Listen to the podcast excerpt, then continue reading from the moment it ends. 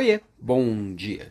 Você já parou para mapear todos os fatores que impactam as suas entregas, tudo que atrapalha a sua produtividade na prática? É um exercício bem interessante. A gente começa a perceber que muitas, muitas coisas impactam pela falta e outras pelo excesso. Por exemplo, planejamento de menos impacta na produtividade. Se eu não planejo sair executando loucamente, muitas das coisas que eu faço não agregam nada. E muitas coisas que deveriam ter sido feitas foram procrastinadas. Agora, o planejamento em excesso também é ruim. Como assim?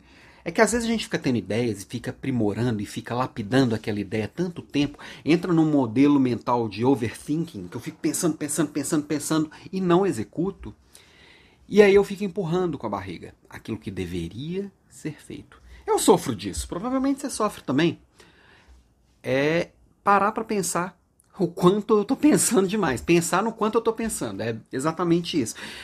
Uma, uma, um exercício interessante é fazer um exercício de prática mesmo, do tipo assim, todo dia eu tenho que andar X% nesse projeto. Ou tudo que eu estou aprendendo, eu tenho até dois dias para colocar em prática. É se colocar algumas regras, né? Então, por exemplo, assisti uma aula online, aprendi uma coisa X. Em até dois dias eu tenho que praticar essa coisa X, senão eu fico impedido de novas aulas. São regrinhas que a gente pode ir se colocando para poder ir funcionando e destravando tudo isso. Porque quanto mais estímulos a gente tem, mais a gente sente que está faltando. E quanto mais acesso à informação e conhecimento a gente tem, mais a gente acha que o que a gente está construindo está falho.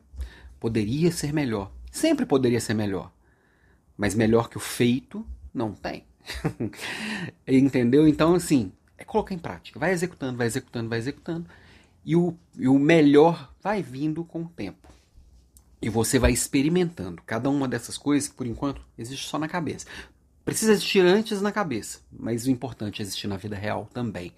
Então, essa é a minha provocação de hoje. Compartilha isso aqui também. Compartilha com gente que você acha que as minhas provocações diárias podem ajudar. E amanhã tem mais, ok? Beijo e até amanhã.